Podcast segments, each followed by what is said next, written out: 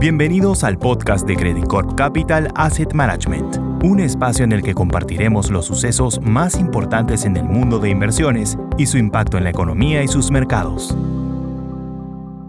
Hola, soy Klaus Kenfe, Executive Director de Credit Corp Capital Asset Management, y hoy día quería contarles un poco de cómo ha estado la semana en términos de inversiones. Los mercados internacionales han tenido una semana bastante dura durante esta semana. Efectivamente, por el dato de inflación que salió la semana pasada, que ya lo conversamos eh, la semana pasada, pero que siguió teniendo repercusiones esta semana. Esta semana era la semana de la Fed, la semana del Banco Central de Estados Unidos, que nos iba a decir qué iba a hacer con esa inflación. Y finalmente lo que decide hacer es subir 75 puntos básicos, pero lo más importante no es solo que sube 75 puntos básicos, sino que nos dice que está dispuesto a sacrificar parte del crecimiento de Estados Unidos a permitir que el desempleo aumente para controlar la inflación.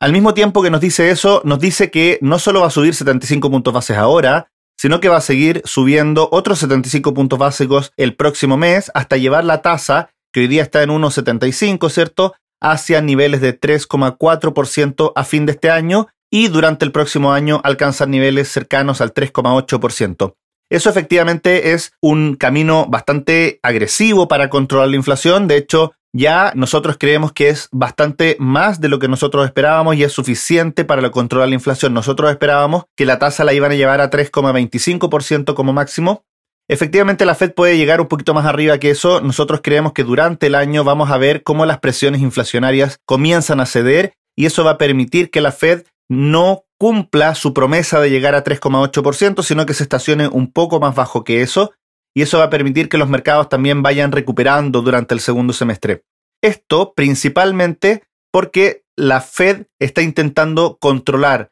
lo que puede controlar y lo que no puede controlar con una subida de tasas demasiado agresiva y probablemente vamos a ver algunas noticias más alentadoras desde el punto de vista del mercado laboral en Estados Unidos que nos van a dar luces de una subida de sueldos más baja durante el segundo semestre. Adicional a eso, vamos a ver un mercado inmobiliario en Estados Unidos que se va a suavizar y esperamos que los precios de los commodities no suban mucho más. De hecho, hoy día el precio del petróleo está cayendo un 7% dado este anuncio de la Fed. Entonces, esto es endógeno en el sentido de que el hecho de que la Fed suba las tasas genera menos inflación, obliga a el precio del petróleo a caer y eso al mismo tiempo le permite a la Fed más adelante no tener que ser tan agresiva.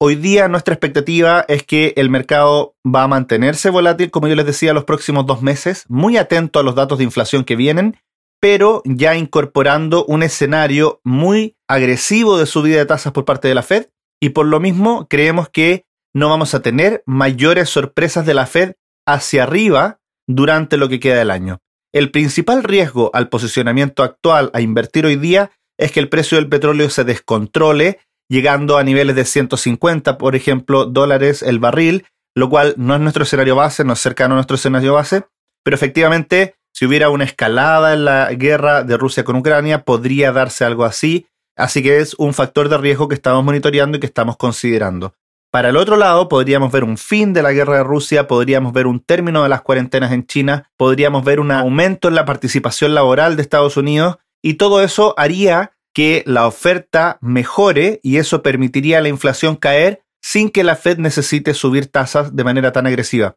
Por lo mismo, creemos que el mercado ya tiene tanto la renta fija como la renta variable incorporado a esos escenarios y una subida de 75 puntos básicos en la próxima reunión no sería una sorpresa.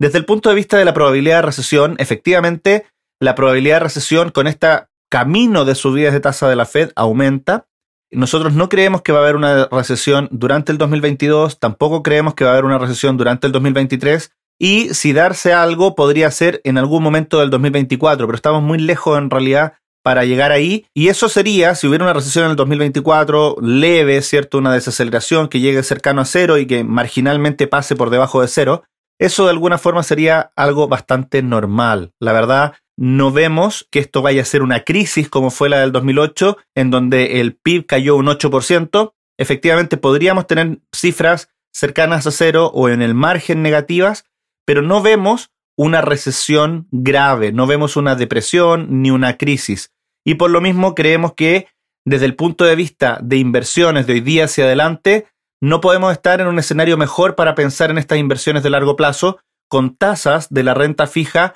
con promedios de yield al 6% en dólares y con una bolsa de Estados Unidos que ya está un poco por debajo del promedio histórico en términos de valorizaciones y todo el resto del mundo muy cercano a los límites inferiores de sus valorizaciones históricas. Así que vemos oportunidades en Latinoamérica, vemos oportunidades en China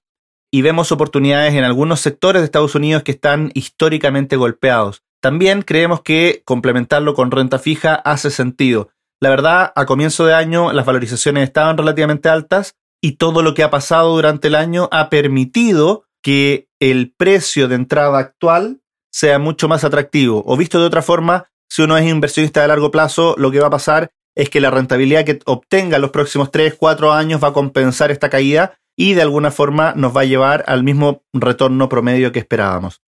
Bueno, eso es todo y estamos hablando la próxima semana. Que esté muy bien. Credit Corp Capital Asset Management